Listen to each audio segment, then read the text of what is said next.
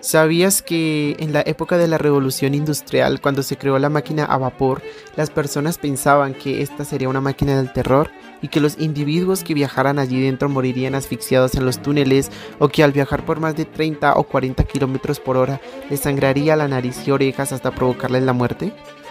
Soy Miguel Ángel y junto a mi compañero Iván Cristiano en este podcast hablaremos sobre la revolución industrial, sus orígenes, causas y efectos en este importante periodo de la humanidad. La revolución industrial fue la más importante transformación tanto económica, social como tecnológica que se haya producido en la historia de la humanidad, teniendo su origen desde Europa en el siglo XVIII y finalizó aproximadamente entre el siglo XIX y XX, entre los años de 1760 y 1870. Pero ¿sabes cuáles fueron sus antecedentes? La economía en Europa para mitad del siglo XVII se basaba solo en la agricultura y la artesanía. Sin embargo, los agricultores no se habían desarrollado en gran escala, produciendo escasamente lo necesario para subsistir,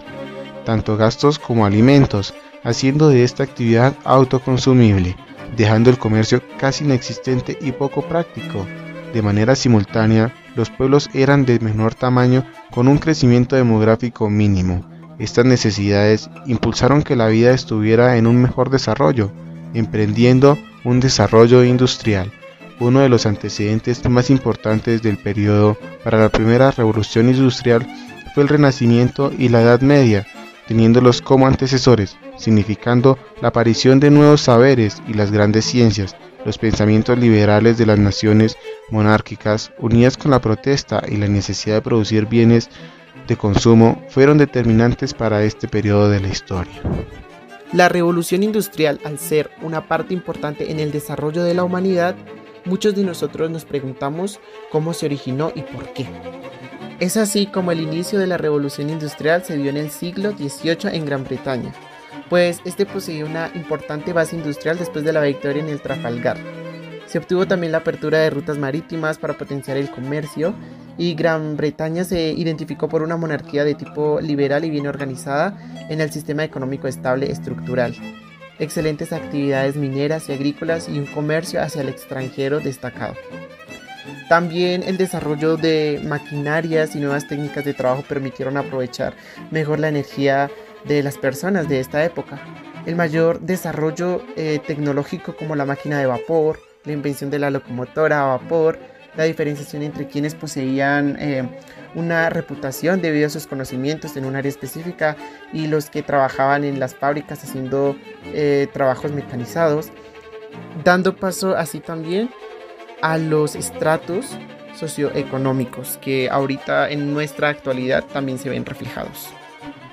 Una evolución en la economía y la industria fueron las causas que generaron este acontecimiento en la humanidad. Inglaterra tenía en su poder el capital necesario para que grandes industrias pudieran invertir e investigar en el desarrollo de nuevas tecnologías, a su vez que la población tenía un crecimiento generado, más la necesidad de producción en alimentos y vestidura, haciendo que muchos campesinos se incorporaran a las nuevas fábricas como trabajadores, haciendo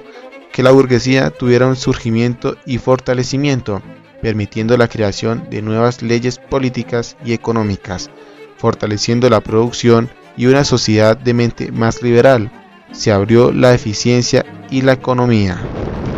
A medida que se fue desarrollando la revolución industrial en Europa, trajo consigo para la empresa y los trabajadores eh, procesos y ambientes de trabajo que se llegarían a transformar radicalmente.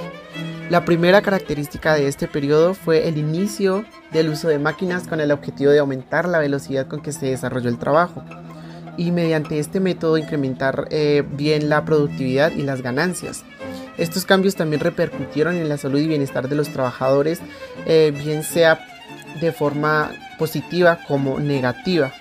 Los accidentes de trabajo incrementaron su incidencia y aparecieron eh, enfermedades profesionales que hasta entonces son desconocidas. Esto llevó a la conveniencia por parte pues también de las empresas en cuidar eh, los derechos de todo ser humano por, eh, que tienen por trabajar y, vivir en el mejor nivel posible y en segundo lugar por factores económicos, ya que la productividad está estrechamente ligada a la salud de los trabajadores. Sin trabajadores no hay productividad en las empresas y sin las empresas los trabajadores tampoco tendrían ningún pago, ningún bien recibido